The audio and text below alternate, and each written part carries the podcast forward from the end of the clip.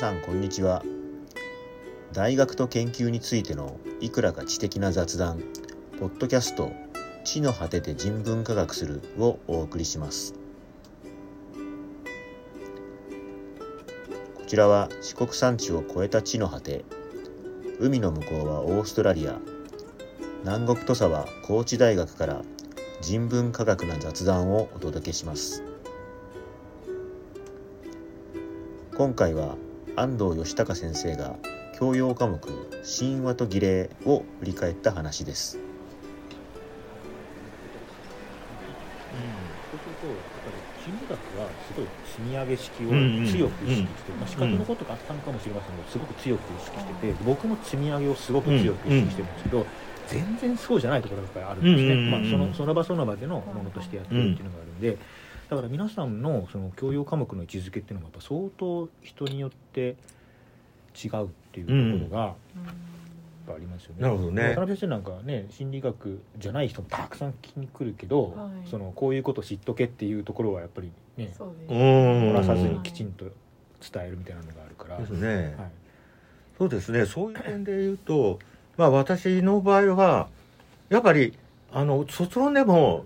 昔これはせ哲学系のもういわゆるあの院生とかあの間で私が収束することにで出てきたのはもう伝統的に例えば哲学がカントカントのなんとか論とかベルクソンのなんとか論というようなあのことの卒論へ向かしていくようなあのいわゆる哲学専修の、おではもう成り立たないんだと。だからカルチュラル・スタディーズだとか、えーそういうようなものに哲学の専門の人がもうできるようにしておかないと、もうそもそも学生さん自体が例えばドイツなんかは あの例えばなんか聞いた話だけどあの哲学科のあの論文出してちゃんと卒業できる割合が10%なんですって。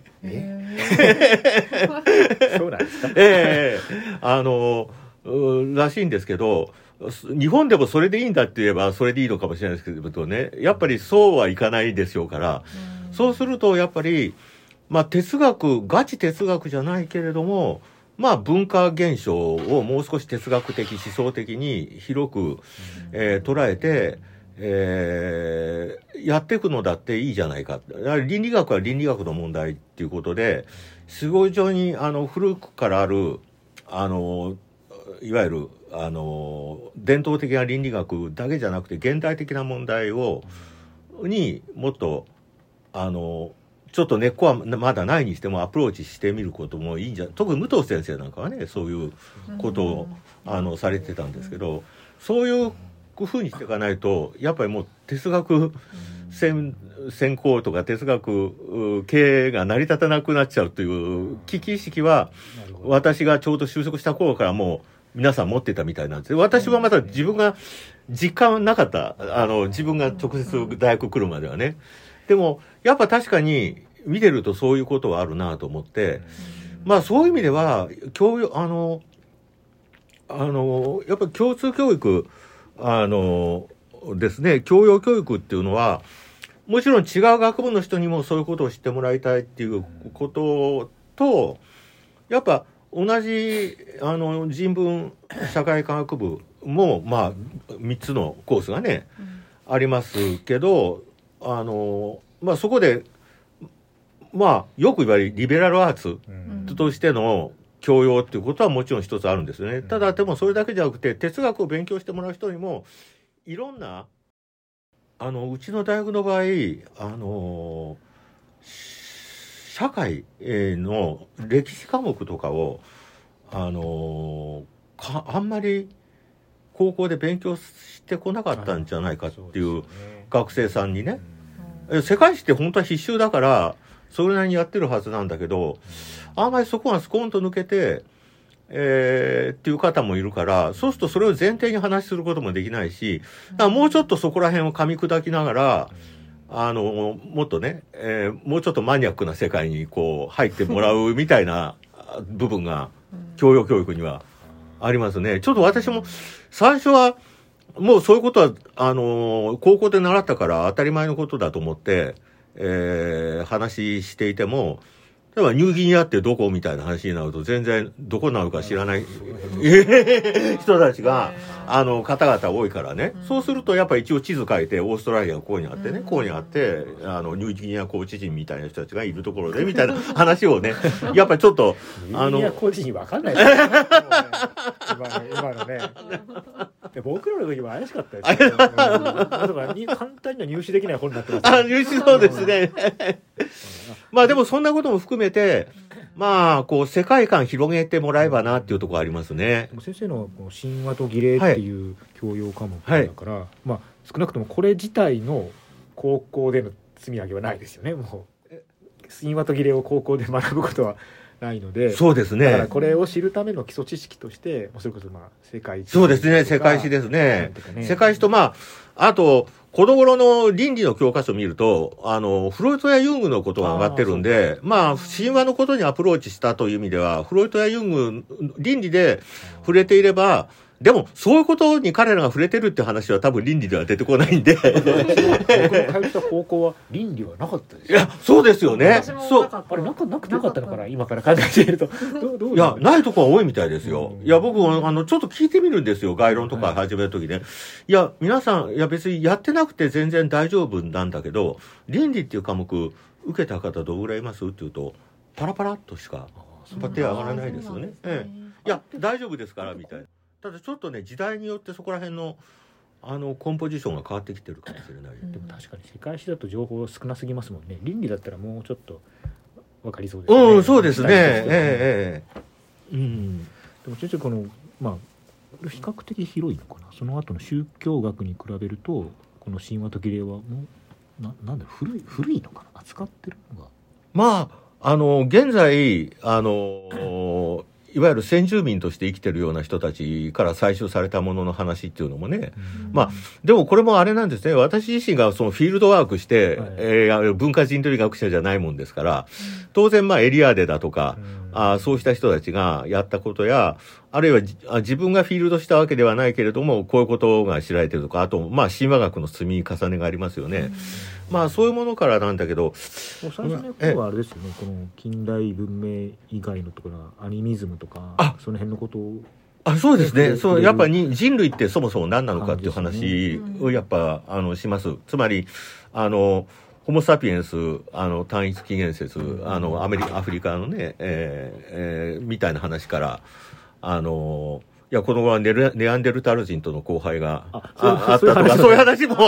あの、ああのの、シラバスで先生が挙げられてる中で、はい。このハイヌベレ型神話とかってはい。僕も授業であはいはいはい土偶をああの作物起源はい。の話で理解することがあるんで、その時にあの王傑姫の話なんはいはいはいはい。関連づけてハイヌベレというものがああの、食物起源にはね、一人の女性の、あの、悲惨な死が、な、なければいけないという奇妙な神話だね。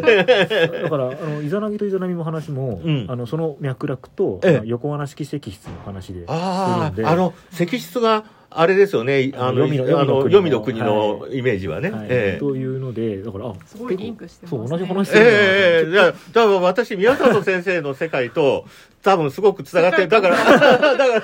ら、あの、異界っていうところで一つのグループだったらすごくわかる。そうなんですよ。意外に近いなと思って。これ大体どんな具体的な内容を取り上げるんですか？この中では。まあ、最初は、そもそも神話が生きてる社会っていうのが、あの、あって、はい。今でもね、中国南部の少数民族だとか、シベリアの、あアマゾンうん流域の人、それで、元来、我々普通神話っていうとギリシャ神話とか、エジプト神話とか、ね、そういう形で、しあの、あのあゲルマン神話とか、それはやっぱテキスト化されたものを通して、あ日本神話だってある意味、あの、古事記日本書紀にテキスト化されたものですよね。で、それよりもっと生な状態な神話があって、一番生な状態では、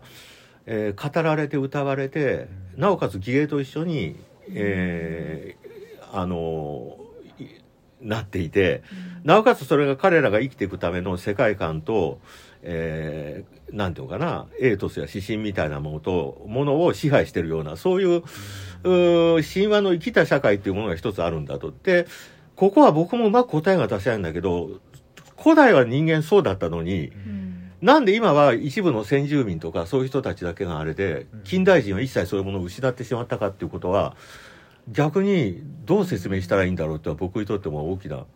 問題なんですよね。まあそこはちょっと取り上げといてでもとにかく人間のあり方としてそういうあり方があるんだという話から始めるんですけあど。それがイントロダクション。あはいはいはい。神話とは何かってはいはいはいは いそういうところが大事ですうんなるほど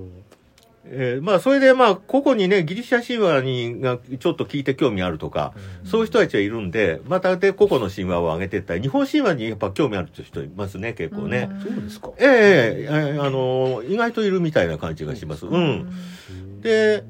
あの、いや、それがあの、古事記日本書紀でこう書かれてるんだっていうことを知ると、あ、向こうもちょっと、はあっていう、ね、えーうんのもあるのかなっていうことで、まあ、でもしばっとあの宇宙創造の神話っていうのは一番最初に多分、一番包括的なものとしてあると思うんですよね。うん。で、そもそも宇宙創造なんて、えー元来はね、宇宙物理学の話のように近代人は思いますけどね。うん。でも、普遍的にかなり宇宙創造神話があるっていうことを思うと、ただね。やっぱりうん。あの人間にとってそういうイマジネーションとはあの逆に必然的だったのかなっていうことを思って、えーまあ科学的にやっぱりこう今語られるようになったからその辺の説明が弱くなってですね。ねうんええそう思いますね。まあ多分リアルだったんでしょうね。ねえそれねがない頃はね。だから私もいわゆるそういう科学に触れない人たちのイマジネーションっていうのが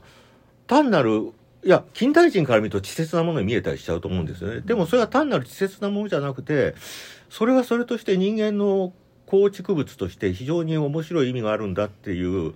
まあ20世紀の文化人類学的な発想ですかね。でも厳密に言えば我々もあの自分の目では観察できないものをなんかあると言われてあそうですよね。えー伝聞で 伝聞の世界で生きてますよね。ね。よっぽど専門家として自分がそこにコミットしない限り。ね。伝聞ですよね。うんなん。かニュートリノとかもね。そうそうそうそう。見えないじゃない。かどんなに頑張ったらでもあると仮定するとこういう運動があるみたいな。本当に観測してる人たちってほんの一部ですもんね。そうなんですよ。それを信じてるわけだからまあすごく大きく捉えればうん。同じですよね。うん。うん。そうですね。そんなことから入っていって、まあいろんな神話の種類、えーさっきと植物の起源だとか、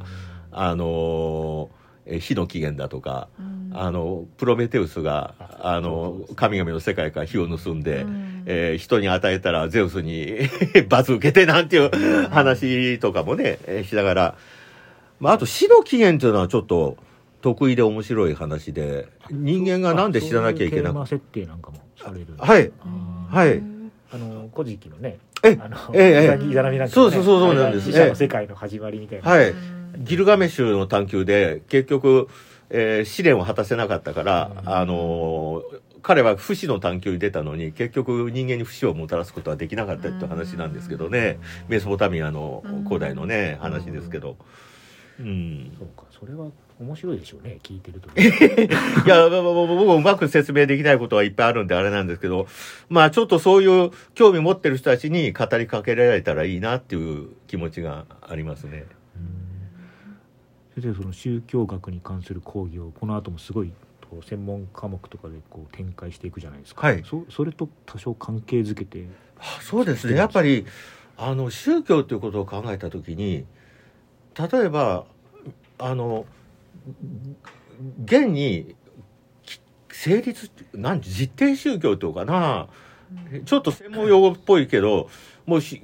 かなり規定的にあるような、キリスト教だとか、もうちゃんと寺院持って確立してる仏教とかっていうものだけを宗教って考えると、やっぱそれ非常に狭いと思うんですよね。で、昔やっぱ縄文人にとって宗教って何かって言えばもう彼らの世界観そのものの中に、あの、うんあったわけで、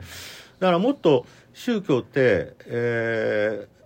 いわゆる日本人に普通にね、あの、おあなたは宗教を信じてますかって言ったら大体90%は信じてないって言うんで、でも信じてないという意味をよくよく、あの、尋ねてみると、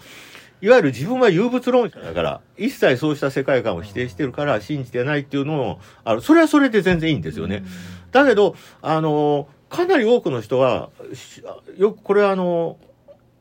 特にキリスト教文化圏やイスラム教文化圏から来た人からすると、宗教を信じてないって言った、あ留学してきて、宗教を信じてないって言った友達が、あ突然、初詣にさすってくれた。これは一体何なんだっていう。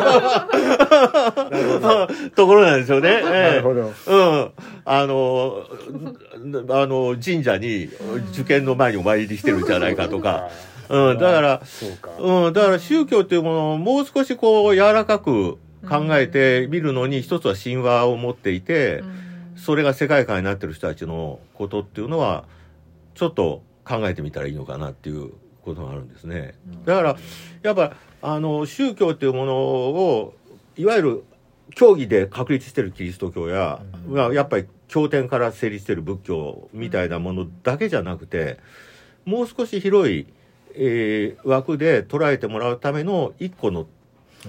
題材っていうぐらいですかね。うん。ええこの儀礼の方はどんな感じで出てくるんですか？そうですね。儀礼に関してはあの一つはあれなんですけど、ね、宇宙樹の信仰をあのユーラシアまあええあの木の信仰ありますね、はい。大きな木の周りに世界が、はい。あの成立してっていう。そのあのそれが面白いですよね。あのヨーロッパはメイトリーって言ってあの5月にはい。やっぱ大きな柱を立ててその周りで、えー踊ったり、えーするんだけど、そういう、あのー信仰は古代ゲルマンや、あのーケルトの頃からあったらしいんですけど、キリスト教の時代も生き残って、その時踊った男女が、あのーいわゆるセクシャルな関係になるんで、うん。キリスト教会は苦々しく思ってたんだけど、禁じることはできなかったんで、今も残ってるらしいんですけどね。5月に木を立てて、それは東欧のルーマニアなんかのドキュメント見ててもやっぱやってました。ええ。で、やっぱりあの、例えば、イザナギとイザナミも最初に、えっ、と、小野五郎島へ降りた時、大きな聖の御柱、聖なる御柱の周りをっていう話がありますよね。で、やっぱりその、あるいは出雲大社が非常に大きな、あの、高い、えー今とみたいな平地構造じゃなくて、大きい、あっていう研究がねええええええ柱ありますよね。あの、そういう高い、えー宇宙、ああの、これ面白い話が、オーストラリアのアルンタ族っていう人たちが、やっぱりゴムの木を持ち歩いて、えー狩猟採集してるんですって。で、ゴえゴムの、ゴムの柱って言うんですよ。それを、あの、立てると一応その周りが彼らのキャンプになって、そこから一定の範囲は狩猟を、あの、当面していい地域。えそれはなんかマジカルパワーがあるんですか？ええみたいです。ええ。であのーイギリスの人類学者が観察してたら、ある時その木が折れたんですって。そうしたら、ねえー人々がパニック状態になって、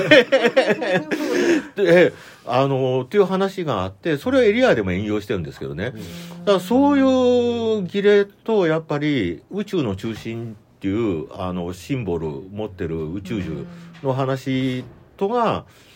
こう、そこへ投影されてるっていうのか。あの成虫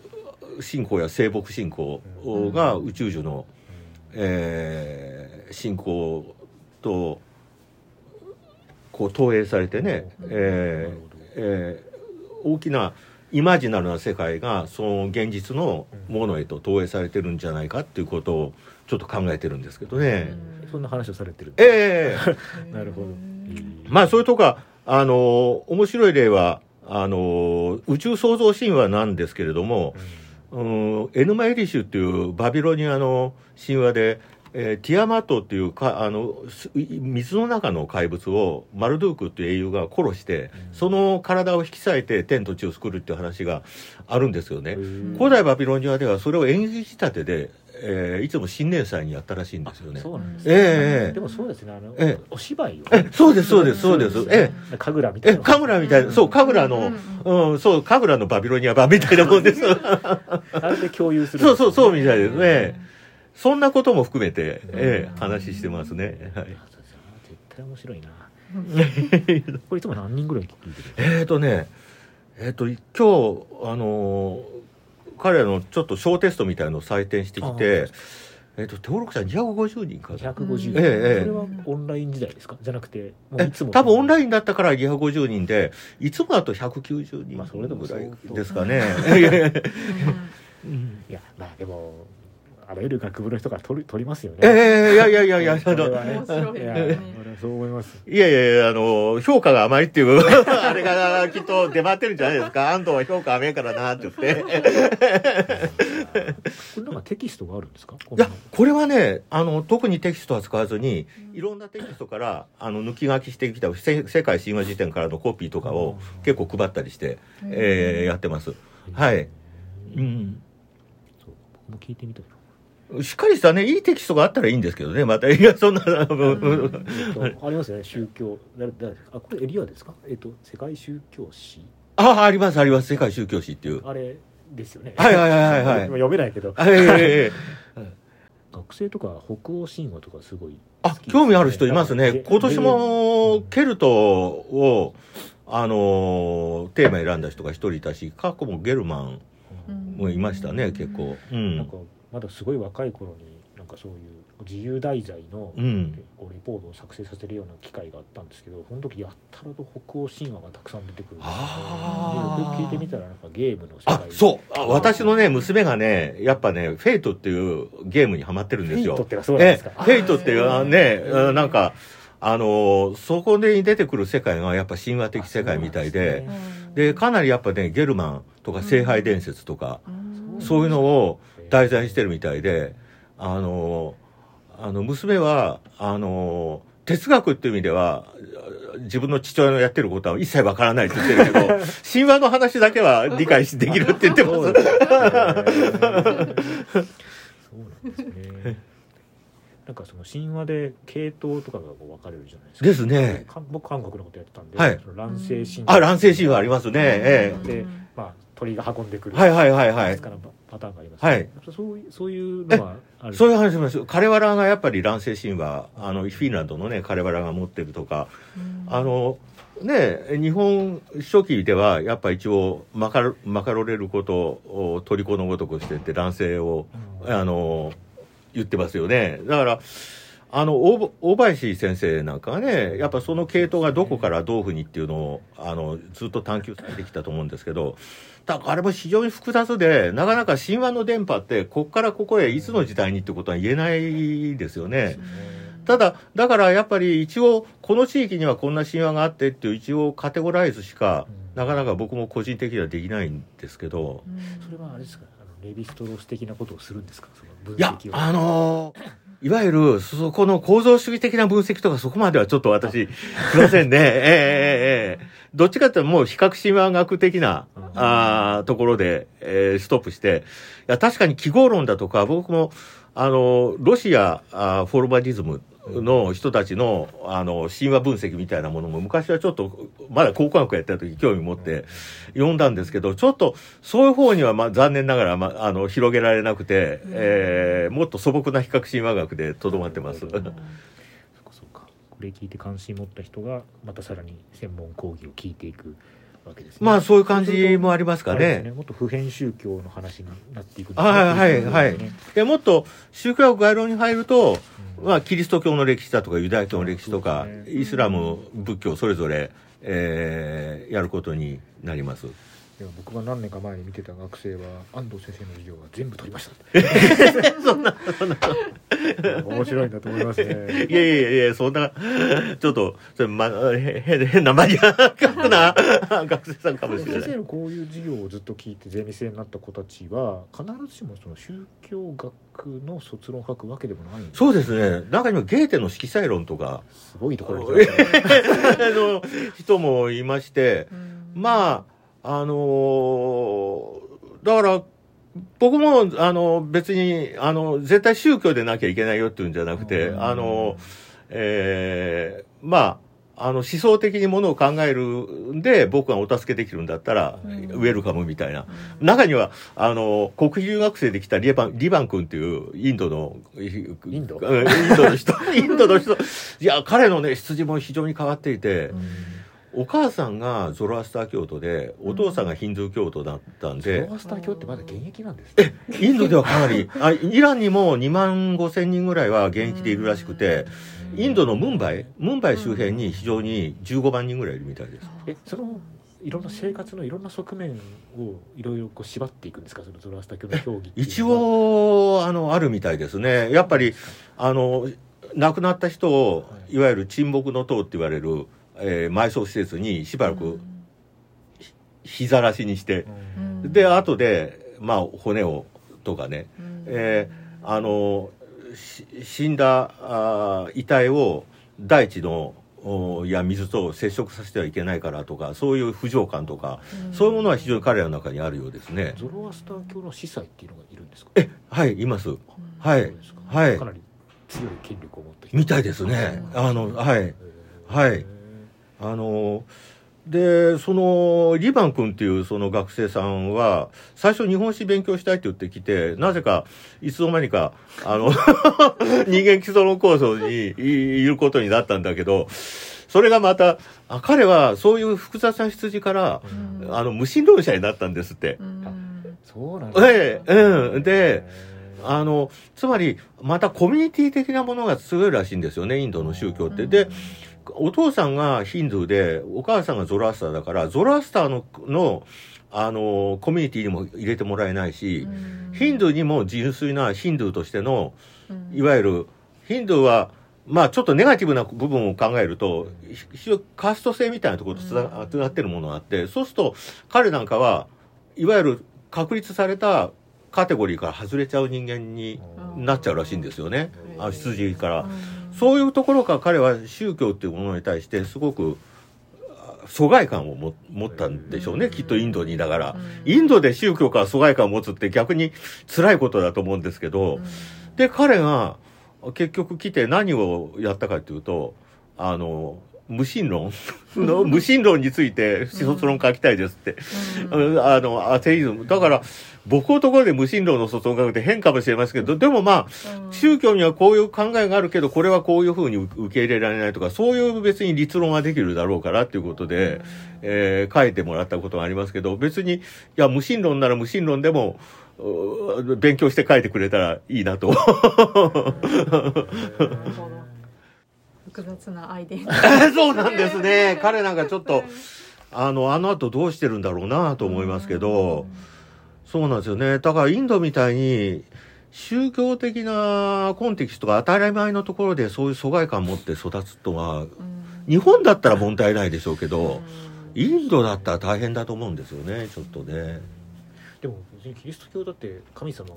宇宙を作ったと本気で信じてる人は少ないですそうなんですよね。そこなんですけど生ね。活習慣としていろんなタブーとかをうん。犯してはいけないという気持ちは強く持ってるってことですよね。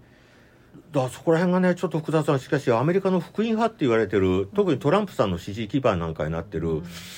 30から40ぐらいの人たちパーセントの人たちっていうのはかなりあの福音主義って言って聖書を文字通り信じようと。いう人たちが保守的なキリスト教徒の人たちがいてそれを言い悪い言うことはできないんですけどね。だから彼らはやっぱり人工妊娠中絶に対して非常な反対してたり、まあカトリックはもちろん反対してる、違う理由から反対してるんですけど、えーそういうやっぱり今のアメリカの社会の分断に大きく宗教の問題がやっぱあるみたいで、やっぱり日本でもあの一部のやっぱり宗派ではあの聖書を文字通り信じようっていうあの非常に少数ですけどね、ありますんで、そこら辺があれですよね。やっぱりあの特に一神教で確立された聖典がある宗教の場合はあの聖典をそのままではもう信じられないんだけれどもその宗教にいるっていうあり方っていうのはなかなかそれはそれで難しいのかなと。なるほど確かに。うん、でやっぱりジョゼフ・キャンベルっていう神話学者があ嘆いてるのはもちろん神話や宗教っていうのは人間にとってあ何らかの意味を持つ今でも持つはずなんだけど、えーいわゆるそれを文字通り近代人が受けリアリティとして受け入れようとしたらそれ嘘の話になっちゃうんで、嘘の話だからって言って完全にゴミ箱を捨てちゃうか、もう一つは盲目的に神の言葉だから、あの聖書を文字通り信じようとかそう両方の立場ともおかしいんじゃないかというふうにキャンベルっていう人は言っていて、えーそこら辺はねあの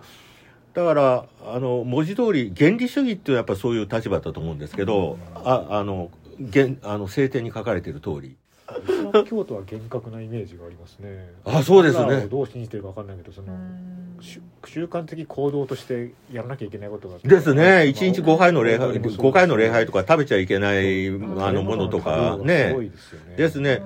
あれですか？安里先生はインドネシアには？あ僕はあれなんですよ。新疆ウイグル自治区にああっちのイスラムですね。うんはいはいはいはいはい。ウイグルの方とウイグルの人たちがねやっぱり。結構ななんちゃってって言ったら怒られるけど割と戒律を緩めにやってる人もいるんだけどそれも絶対やらないことやっぱいくつかあってあやっぱり。まあもちろん豚あそうですか。みたいな。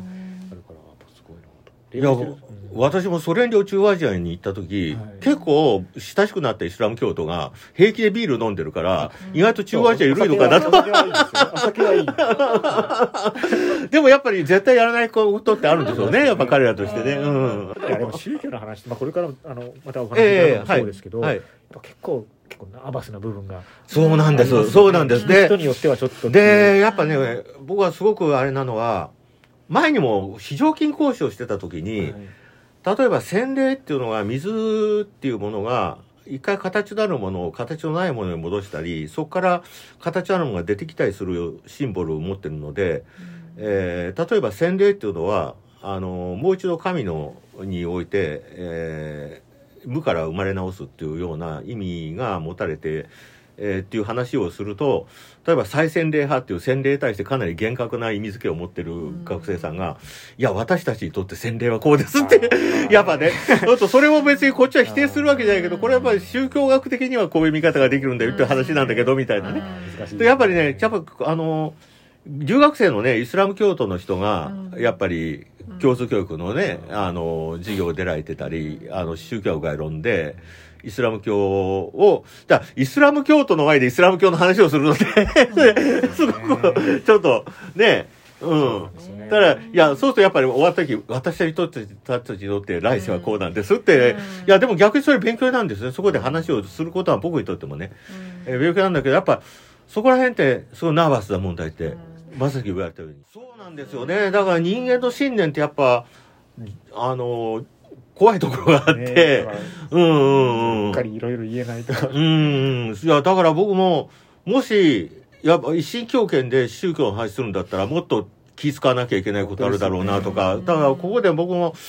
いや、例えば創世記を神話って言うと、非常に侵害だと思われる方々もいるかもしれないですけれども、一応これを一つの話の類型としてみれば、こういう比較神話の中で置けるっていうふうに、ちょっと前置きしないとね、例えばやっぱある種のキリスト教徒、まあユダヤ教徒はあまりいないかもしれないけど、ある種のキリスト教徒の人にとっては、やっぱちょっと不愉快。自分たちにとって神の言葉とされているものを神話って言われてると不愉快な人たちっているだろうなっていうのは思いますね。ちょっと気遣いますね、そうですよ。ね。増えてくるだからあの割礼に関しては人類学的によくわからないことがあるんだそうですね。というか、そう起源っていうのか、なぜなぜ、それをするようになったのか。まあ、イスラム教やユダヤ教ではあれですよね、女性のに対しての割礼じゃなくて、男性器へのねうん割礼割礼だけですよね。イスラム教、ユダヤ教では女性に関しては一切。ただアフリカではね、女性に対してのっていうのがあって、それが人権問題になってるって話は私もドキュメンタリーとかで見ましたね。ええそれを人権問題にすることの難しさがまたありますよねそうですよね。うん。いや、これ僕も難しいと思うんだから、アマゾン